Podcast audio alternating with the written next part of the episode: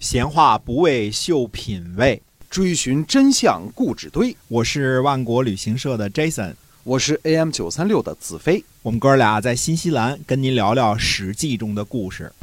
好，各位亲爱的听友们，欢迎您呢又收听我们的节目啊！我们是跟您讲《史记》中的故事，告诉您啊，在那个年代到底发生了什么样的事情。是的，那么。同样是在公元前六百二十七年呢，鲁僖公呢去齐国朝见，并且呢调问齐国遭受敌国侵犯的事情。嗯，呃，返回时呢，休息当中在打盹的时候，嗯，去世了。嘿，鲁僖公呢当政三十三年，处在齐桓公、楚成王。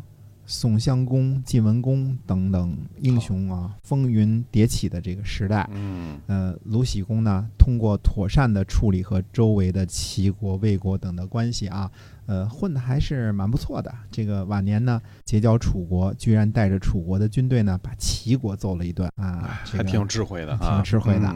随即呢，迅速见风使舵，傍上了晋国这个强国，呃，居然分了曹国的土地，能够在这样复杂纷纭的局势当中审时度势啊，没让鲁国吃亏，呃，可以说呢非常能干。之后继位的呢是鲁文公，呃，也还是在同一年呢，那么楚国的令尹子尚率兵讨伐陈国和蔡国，两国呢求和。陈蔡的地理位置啊太差了，这个楚国半天就能打过来，没辙啊！打服了陈蔡之后呢，子上率兵进攻郑国，准备呢把这个逃去楚国的公子瑕立为国君，代替郑穆公。在郑国的这个城门之外啊，公子瑕所乘坐的马车呀，在周氏的这个污水池这个地方翻车了。郑国呢干杂役的仆人呢。抓住并且杀死了公子瑕，就献给了郑穆公。结果呢，是郑穆公的夫人呢，把公子瑕呢收敛安葬了。听说蔡国向楚国求和之后呢，那么晋国的杨楚父呢侵犯蔡国，楚国的子尚呢前来救援。杨楚父呢很担心，他就派遣使者呢就对子尚说了：“他说我听说文不犯顺，武不为敌，先生您要是想战呢？”我后退三十里，让您呢渡过河来，布好阵势，早打晚打随您便。嗯，或者是您退三十里，我渡过河去，咱们也同样的条件就开战。否则呢，军队疲乏，浪费钱财，也没有什么用处。哎，于是呢，就驾着战车在那儿等候。子上呢就想渡河，那么这个程大新，这子玉的儿子啊，程大新就说呢，他说不行啊，他说晋国人呢没有信誉。渡河渡到一半冲上来，那个时候再后悔就来不及了。嗯，看来这个晋国人没有宋国人那么有信誉啊。这个宋国人是等着，是吧？是。哎，他说不如呢，按照晋国人说的，反过来，我们退三十里，一舍嘛，一舍叫三十里，对吧？我们退三十里，那么楚国人呢就往后退。这个时候呢，杨楚父就到处宣言，他说啊，楚国人撤军逃跑了。于是自己呢也撤军了。实际上他是不太敢打。啊，先跑了，哎，自他一看，他他先让楚军跑了，他再跑就没有什么责任了嘛，对吧？哎，那么楚国的军队呢，也就撤了，反正也没打成仗嘛，对吧？两边撤就都撤得远了。那么楚国的太子商臣呢，就向楚成王进谗言，他说呢，子上啊，接受了财物贿赂，他躲避晋国人，这是楚国的耻辱啊，这个罪莫大焉。于是呢，楚成王呢就杀了子尚。哎，这个，那你大家说了，说这个楚太子商臣为什么要说子上的坏话呢？其实呢，楚成王啊立这个太子商臣的时候呢，还挺早的，就早期的时候，在册立太子商臣的时候呢，楚成王征求过大臣的意见。那么，当时这个子上啊，就对楚成王说了，他说：“您呐，现在身体健康，又有很多内宠，嗯，内宠多，儿子又多啊。楚国呢？”建功立业的国王呢，往往是年轻人。现在立储呢，以后你就不要更换，一换呢就容易生乱。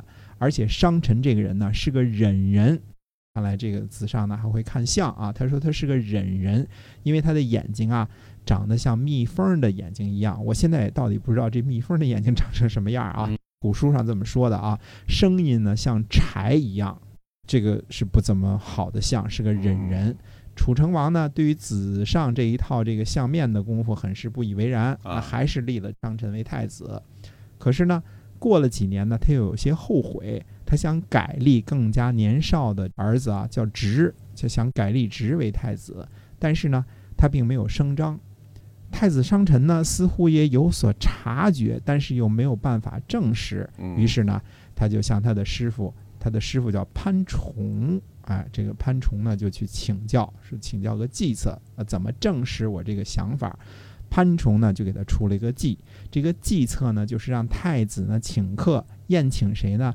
宴请楚成王的妹妹，叫姜咩。啊，这个就是嫁在姜国的这个咩咩氏公主，就是或者叫姜米啊，姜米就做粽子了。嗯，嘿嘿，呃，并且呢，姜咩呢在请客的时候呢，故意呢不敬，就对他这个不礼貌。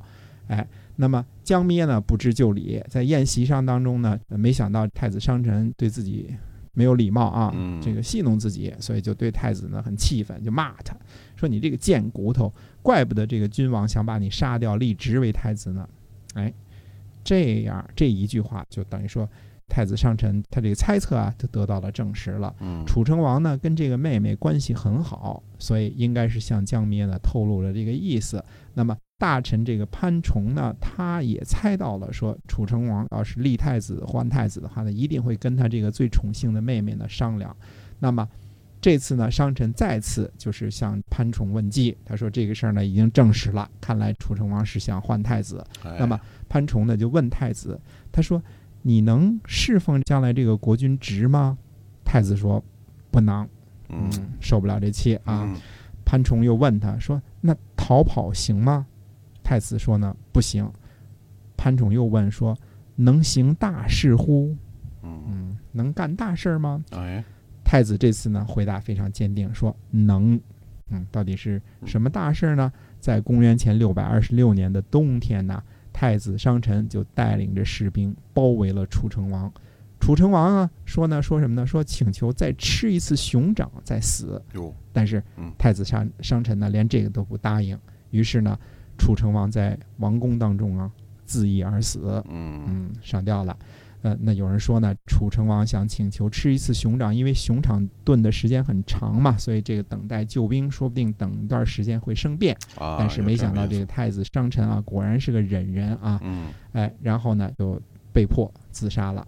太子商臣呢，给他父亲起初起的这个谥号呢，叫楚灵王啊，因为灵啊，这个忧啊，这都不是好词儿啊，利啊，这都是坏词儿啊。但是上吊的这楚成王叫什么？死不瞑目。啊，最后呢就改谥号，说那给你改成楚成王。嗯，他父亲才合上眼，哎，才闭上眼睛。可怜呐，这个楚成王英雄一世啊，非止不得善终，而且最后死在自己册立的这个太子手上，在自己儿子手上啊。太子呢自己自立为王，这就是楚穆王。楚穆王立后啊。把自己原来的这个太子宫就让给他的师傅潘崇居住，并且尊奉他为太师，让他掌管国家大事。那我们这段呢，终于说了说楚成王的这个结局啊，这挺悲惨的啊。反正你看，一代英雄哈。哎，这几个人当中，除了晋文公还算是得了善终了啊，这个活的年纪也不小以外，但是你看这个齐桓公啊，跟这个。楚成王啊，死的反正都都是很嗯很凄凉，对，很凄凉的。嗯，哎，那么讲完这个楚国的故事呢，下一次还要跟大家讲讲些什么故事呢？那么下回接着说。哎，想知道我们下次讲什么？你要继续关注我们的节目啊！我们在下期再会，再会。